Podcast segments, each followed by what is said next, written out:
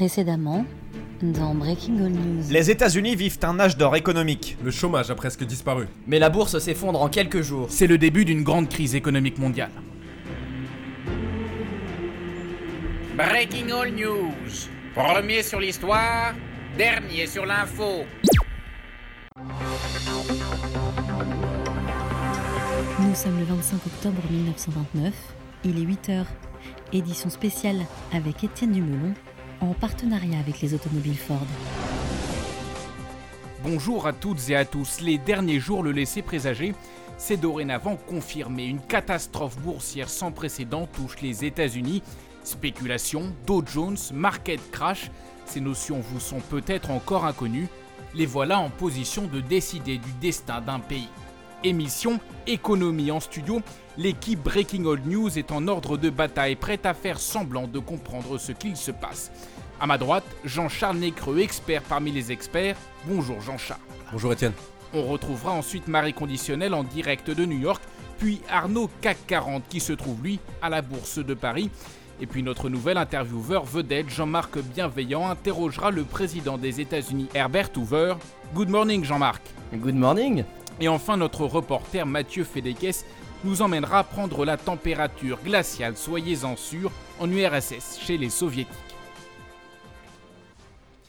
Mais avant cela, un court message pour vous auditeurs. Nous avons bien ici à Breaking All News entendu vos inquiétudes quant au passage de votre média préféré sous la houlette d'un nouvel actionnaire. Rassurez-vous, notre promesse reste celle de l'indépendance, rien ne changera dans notre traitement de l'information, mais le journalisme coûte cher, rapporte peu, et donc forcément, bah faut ce qu'il faut. Alors direction tout de suite New York où l'on retrouve Marie conditionnelle. Marie, la crainte d'une nouvelle plainte pour diffamation vous contraint à ne plus rien confirmer tant qu'un autre média ne l'a pas dit avant vous. Eh bien vous voilà dans le quartier financier de Wall Street. Marie, décrivez-nous un peu l'ambiance là-bas. Eh bien écoutez, il semblerait que je me trouve au pied d'une banque. Enfin, euh, c'est écrit bien distinctement en grosses lettres blanches devant moi B-A NK, mais, je ne suis pas sûre. Hein. Alors je préfère rester prudente. Donc apparemment, je serais dans le quartier des affaires où le crash aurait frappé durement de nombreuses banques qui se retrouveraient désormais en faillite ou seraient au bord de la faillite. Euh, je crois qu'on pourrait dire que c'est un jour noir, un jeudi noir, mais, euh, mais je voudrais pas écrire l'histoire trop vite. Euh, donc les banquiers, les traders que nous avons croisés semblent à bout de nerfs, des larmes plein les yeux à moins que ce ne soit des larmes de joie, oh, difficile à déchiffrer. Hein. Il y a beaucoup de monde. En tous les cas, les passants semblent agités, d'autant qu'une rumeur court, Étienne. Il y aurait une vague de suicides. Les banquiers se jetteraient du haut des buildings. Alors nous n'avons encore rien vu de nos yeux vus. Euh, c'est pour cela que la vigilance reste de mise, mais on nous l'a rapporté. Hein. Merci beaucoup, Marie. Et comme on aime le dire à Breaking On News, prudence et maire de sûreté. Direction maintenant la Bourse de Paris, le Palais Brognard plus précisément pour la chronique économie. Publicité. Tenez les garçons, voici votre boisson. Allez femmes mon vieux, qu'est-ce qu'on serait sans elles Ah bah ça. Mais dis-moi, qu'est-ce que c'est que ce breuvage? C'est si frais et ça fait des bulles dans la bouche. Flash économie avec les boissons Coca-Cola. Arnaud CAC 40, vous êtes notre référent en trucs compliqués avec des chiffres. Alors dites-nous eh bien ce que vous voulez, on ne vous contredira pas tout simplement parce qu'on est comme tout le monde, on n'y comprend rien à l'économie. Une question quand même pour la forme, comment s'explique cet effondrement? Eh bien, Étienne, en réalité, c'est très simple. Spéculation, exubérance irrationnelle, OPA, PDG, actionnaires, retraite chapeau, Wall Street, Dow Jones, économie de marché, rendement décroissant, délocalisation, exportation, balance commerciale, déconnexion, économie réelle, bulle, crack, boum.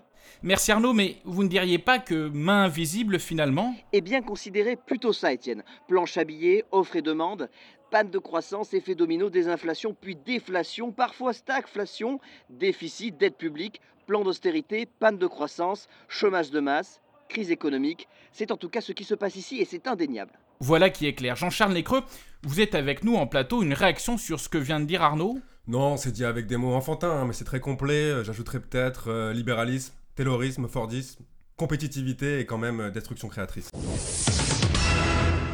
Jean-Charles Nécreux. D'ailleurs, restons ensemble. Vous, notre toutologue en chef, auteur des livres L'économie est une science exacte et Comment tirer les ficelles des cordons de la bourse, tous deux parus aux éditions Bullshit Première question, celle qui est dans toutes les têtes, je pense, ce matin. Est-ce qu'on assiste à un simple accident boursier ou au début d'une grande crise économique? Une grande crise économique, tout de suite les grands mots et les formules grandiloquentes, Étienne.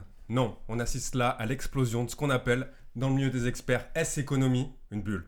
Mais rien de dramatique, je comprends même pas pourquoi vous m'avez invité, même si j'adore m'écouter parler. Mais Jean-Charles, certains experts s'alarment et pensent qu'il pourrait y avoir un effet de contagion, qu'aujourd'hui l'économie est mondialisée et que cette dégringolade finalement pourrait avoir des effets jusqu'en Europe et même en France. Oui, oui, j'ai entendu ces élucubrations d'experts autoproclamés. Écoutez Étienne, jusqu'à preuve du contraire, un crack boursier, ça c'est pas nager non? Non. Et un crack boursier, ça prend pas le bateau non plus. À vrai dire, non. Alors comment voulez-vous que ce qui se passe à Wall Street traverse l'océan Atlantique et finisse par avoir un impact en Bretagne ou que sais-je, euh, dans les basses Alpes? Donc vous êtes certain que ce jeudi noir n'aura aucune conséquence économique ou même politique dans les années à venir? Étienne, c'est non. Non comme non événement, je sais plus comment vous le dire pour la dernière fois. Ce crack boursier, il va pas trouver une bouée, prendre une barque ou un sous-marin pour débarquer à Paris. On vit des années riches, heureuses, glorieuses en France, des années folles, et on n'est pas prêt de la elles vont durer longtemps, croyez-moi. Merci beaucoup Jean-Charles, des mots rassurants. Place maintenant au moment grand reportage. Et si cette catastrophe boursière était le premier symptôme d'une crise du capitalisme Pour répondre à cette question, nous nous sommes rendus de l'autre côté du globe, en URSS. Vous savez, tout à l'est, les Russes ont choisi un autre système, le communisme. Mathieu Fedekes est parti en immersion pour savoir, pour comprendre justement si l'URSS est à l'abri de cette crise. 5h30 du matin, et déjà dans les rues de la petite ville de Leninsk, au milieu de l'URSS, c'est une énorme fourmilière. Nous avons rendez-vous avec Misha, un ouvrier qui se rend à son usine de boulons. Bonjour, dépêchez-vous, on va être en retard. Je ne veux pas être accusé de sabotage. Misha a été soigneusement choisi pour nous parler une affaire de communication pour un pays sous le feu des critiques. Ici, l'usine n'appartient à aucun patron, c'est l'État le propriétaire. Et tout est fait pour motiver les ouvriers. On écoute des chants à la gloire de la mère patrie. Vous, en Occident, vous ne pensez qu'à consommer. Nous, on travaille pour tout le monde. Le parti a fixé des objectifs pour l'économie. Son nom le plan quinquennal. Nous partons maintenant pour la campagne et ses immenses exploitations agricoles.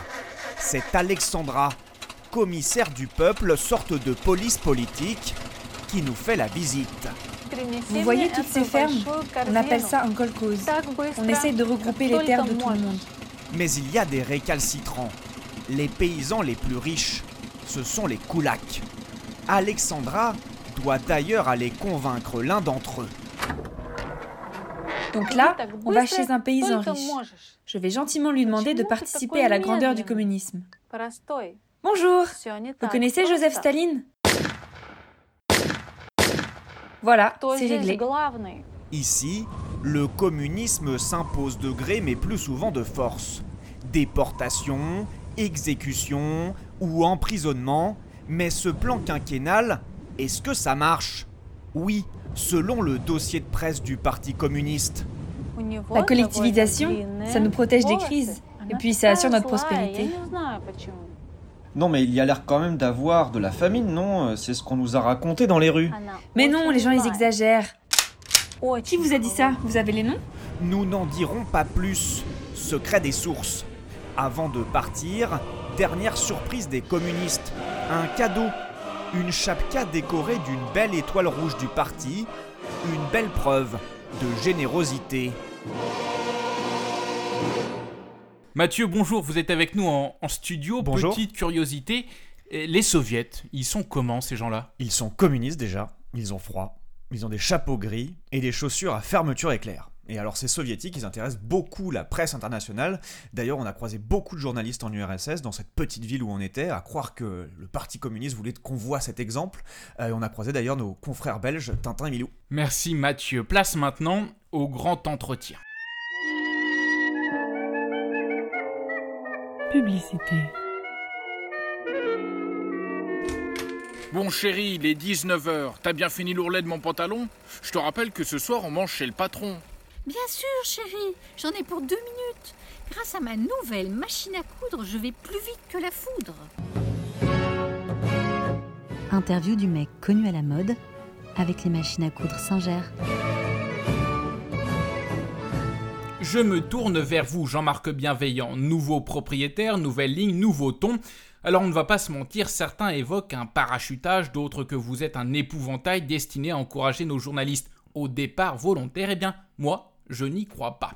Certes, vous n'avez aucune expérience, vous êtes beaucoup trop inoffensif pour être un journaliste, mais allez, vous avez quand même l'air sympa. Et vous voilà pour votre première interview face au président des États-Unis, Herbert Hoover. Jean-Marc, à vous l'antenne. Merci Étienne. Monsieur Hoover, déjà, un grand merci d'être venu jusqu'à nous. Je vais commencer par une question qui semble logique. Vous êtes un grand homme qui a une grande fonction. Alors c'est comment une journée quand on est président des États-Unis d'Amérique? Mais quelle est cette question? Je pensais que c'était un média sérieux. C'est une blague? L'heure est critique aux États-Unis. Je n'ai pas de temps à perdre. Bon, euh, question suivante. Vous avez rencontré votre femme à Stanford. Elle s'appelait Lou Henry, de son nom de jeune fille. Vous vivez une histoire d'amour magnifique. Quand vous l'avez vue pour la première fois, est-ce que vous saviez déjà que ce serait une première dame extraordinaire? Are you talking to me? Are you vous me parlez? Vous me parlez? Dis donc, j'ai une crise nationale à gérer et vous me parlez de ma femme. Cela ne vous regarde pas. Avec votre mine bizarre là, vous avez troussé mon épouse. Bon, euh, calmons-nous. Euh, on sait que les Américains sont tous des amoureux de la France et de sa culture. Et j'en profite pour vous dire qu'on vous aime beaucoup, nous aussi. Alors, Mr. Hoover, c'est quoi votre rapport à la France? Est-ce que vous aussi, vous l'aimez avec un grand A? Sweet baby Jesus. Eh bien, dis donc. Allez, je vais y aller. You French bastards. Allez, je m'en vais, sacré français. Oh, les Américains, toujours en train de faire des drames, hein. Bon. Alors, avant de donner la parole à nos auditeurs, dernier détour par New York où l'on retrouve Marie Conditionnel. Marie, vous seriez avec un entrepreneur new-yorkais oui, Étienne, un entrepreneur au destin prometteur. Euh, paraît-il que son nom marquera l'histoire. Enfin, c'est pas moi qui le dis, hein, c'est lui. Alors, Fred Trump, bonjour. Hello. La crise économique semble être apocalyptique, pourtant vous continuez à faire des affaires dans l'immobilier et surtout vous avez un projet. Yes.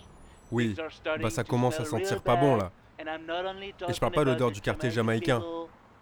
Je rigole, je ne suis pas raciste. Du coup, pour aider les gens en manque d'argent, je pense créer un nouveau concept de supermarché. Ça s'appellerait Servez-vous et économisez. Je suis pas un mauvais gars, je suis un philanthrope. Alors ça tombe bien que vous parliez du quartier jamaïcain parce que c'est là que vous auriez été arrêté il y a deux ans, coiffé semblerait-il d'un chapeau en tissu, tout blanc, tout pointu. Euh... Foutaise, j'ai jamais été arrêté. J'ai rien à voir avec le Ku Klux Klan.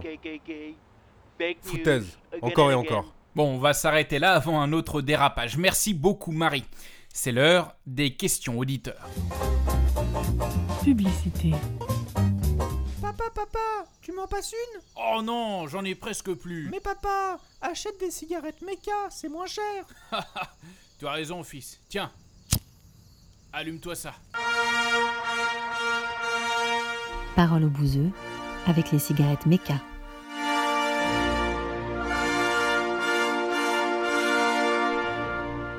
Alors, première question d'une jeune fille du centre de la France. Bonjour, Marie, 18 ans et demi. Mon mari est banquier en Lozère. Euh, j'ai entendu dire qu'il y avait une grosse chute de l'immobilier aux États-Unis. Euh, moi, ma maison est solide, hein. on a fait refaire le toit.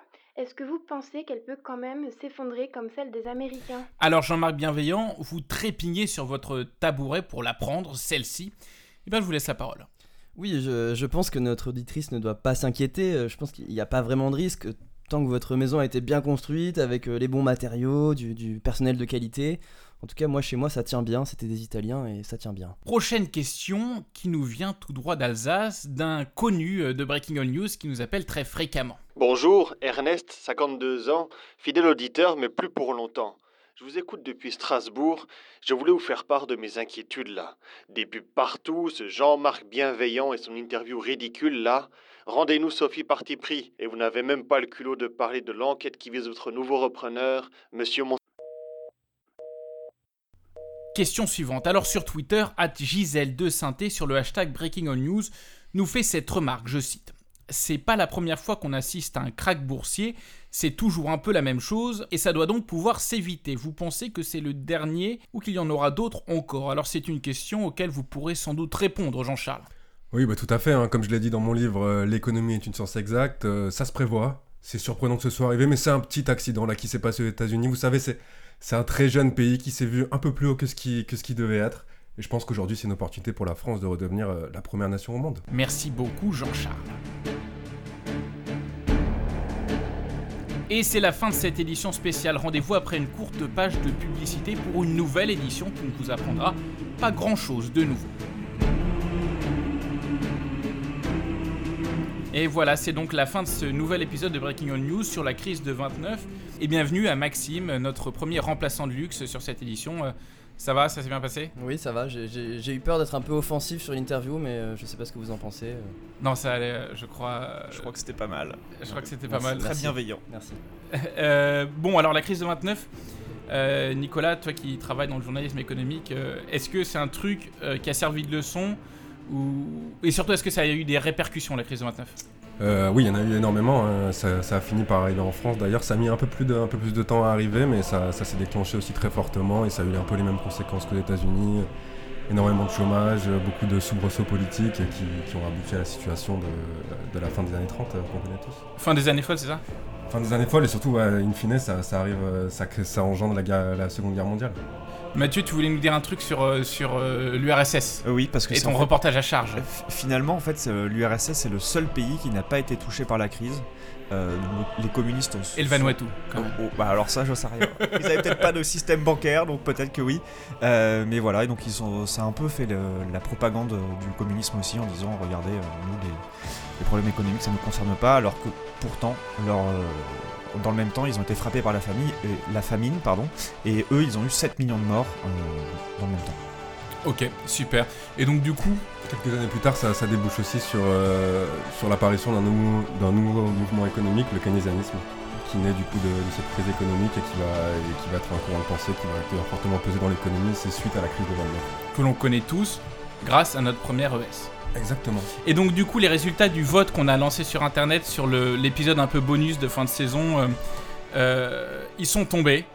Euh, Nicolas ou Mathieu ou Maxime même Maxime, je, je sais pas si t'as suivi nos, nos demandes. Ah non, moi j'écoute pas le podcast. Il y participe seulement, ouais. Bon, qui veut, qui veut dévoiler les résultats? On avait le choix entre Le Moi, Seigneur des trop- Anneaux, mal. Game of Thrones, la proposition pourrie de Guerre de Troie de Mathieu, Elle et surtout Harry Potter. Qu'est-ce qui a été choisi Alors euh du coup, bah, pour, pour, pour trouver ce, ce thème, je fouille dans mon choix-peau magique. Et c'est Harry Potter Du coup, euh, Harry Potter, on verra, euh, on vous fera la surprise de quel moment d'Harry Potter on, on gardera, euh, sûrement une partie de Quidditch. Ouais, une édition spéciale Quidditch, ouais. Ok, donc voilà, en tout cas, c'est ça le programme. N'hésitez pas à vous abonner sur iTunes, Spotify ou euh, tous les autres euh, trucs où vous écoutez euh, le podcast, à noter et à partager. À la prochaine. Bonnes vacances à tous